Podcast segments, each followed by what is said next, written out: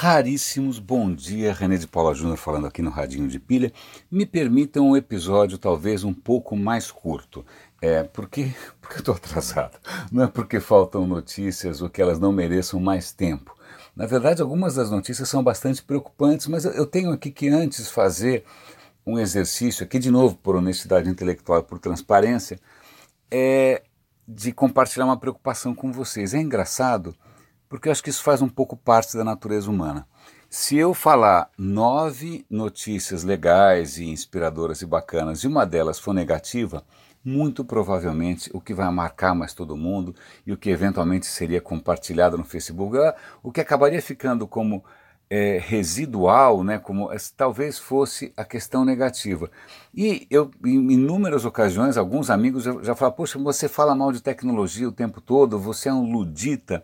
Ludita é um pejorativo né, que, que, é, que, na verdade, é baseado num movimento que houve na Inglaterra né, de artesãos que eram é, contrários ao avanço da revolução industrial, então eles, eles tinham ódio das máquinas, eles destruíam as máquinas então, daí que vem a palavra ludita, quem é avesso à tecnologia.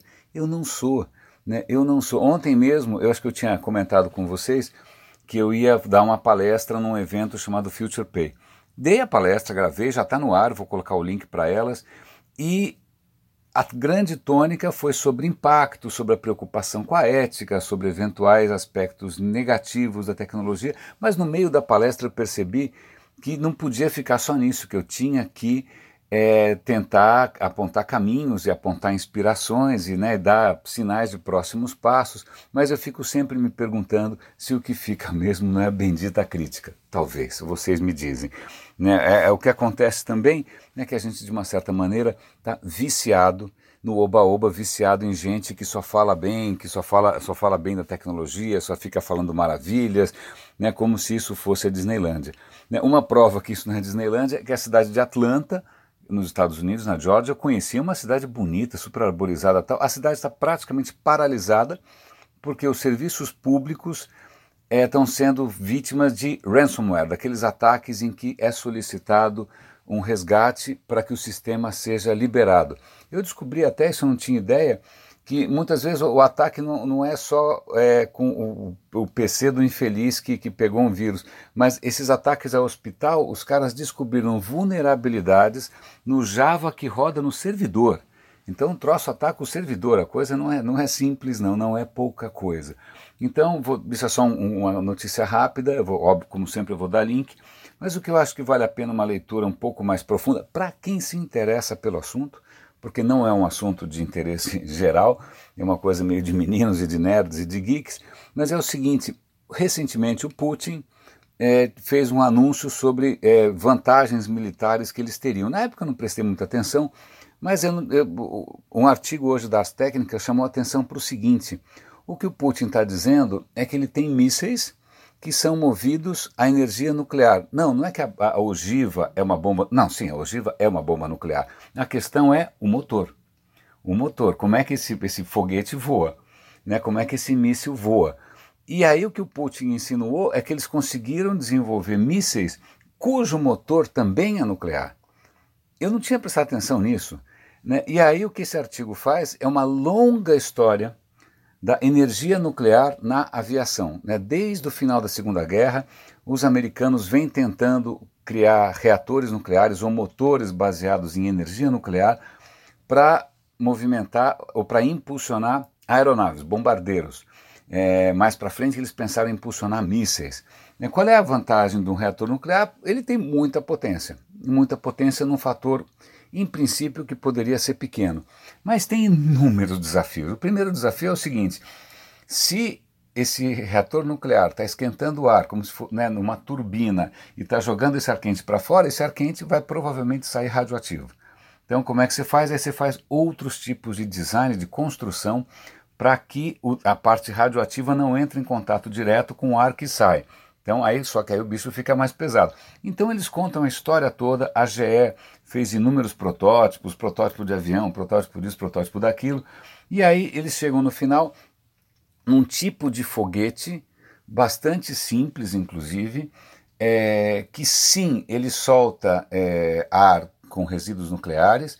Sim, ele carrega uma série de, de artefatos nucleares como arma, é, mas ele foi abandonado por quê? A ideia era o seguinte: você soltava esse foguete e ele ia ficar o tempo todo sobrevoando o território inimigo né, porque o motor nuclear tem uma autonomia extraordinária, ele fica lá girando como se fosse a espada de Damocles, eles estão chamando de novo aqui a mitologia grega, a espada de Damocles, eu, eu posso até contar a história já já. E aí, a hora que alguém decidisse, esse foguete podia lançar suas bombas. E aí, como ele está voando sobre território inimigo, dane-se se ele está contaminando o ar com radiação. Então, você percebe que são, não é uma história muito bonita, tem uma série de riscos, né? E se você faz um motor nuclear, eles, sei lá, tem alguma catástrofe, ele, o, avião cai, contamina uma região inteira.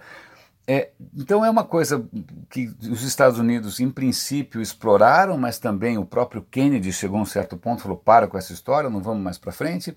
Mas aparentemente a Rússia, que tem outras prerrogativas, outros modos de operação, né, outro estilo, né, para não dizer, bom, para não ser um pouco mais pesado, ela talvez tenha ido um pouco mais longe e aparentemente ela teria sim criado é, armamento com essa capacidade sinistra né, de voar extremamente rápido, de voar baixo, de ser indetectável, de não ser interceptável e de ficar muito tempo no ar.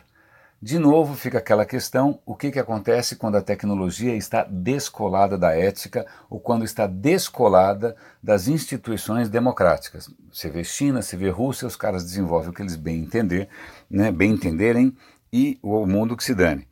É, eu tenho mais alguma coisa para comentar com vocês rapidamente. Qual que era a história? Me dá um segundo, eu vejo aqui.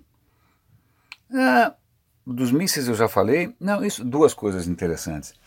Uh, existe uma marca de, de, tecnologia chamada Huawei, se é assim que fala, porque é uma palavra em chinês, meu chinês inexiste, eu só sei falar ni hao. É, ni hao quer dizer oi, não passo disso. É, então essa marca Huawei, ela tem uma participação do Estado chinês. Aí o que acontece? O mercado americano falou, peraí, eu vou trazer para cá um celular, uma câmera, um laptop que é é, sócio do governo chinês, quem disse que isso não vai me espionar, quem disse que não vai roubar meus dados. Então começou um, um movimento, inclusive até patrocinado pelo governo, de questionar né, até que ponto era seguro. Você... Bom, em suma, a Best Buy, que é uma loja gigante, quem já foi lá para a costa leste dos Estados Unidos sabe que tem uma Best Buy a cada esquina, uma loja de tecnologia, ela vai boicotar completamente os produtos da Huawei, sobretudo por causa dessa ligação com a China se, não é, se é que não é tarde demais. E agora, só para concluir, uma das notícias mais bizarras possíveis e imagináveis, vocês devem lembrar do Pablo Escobar.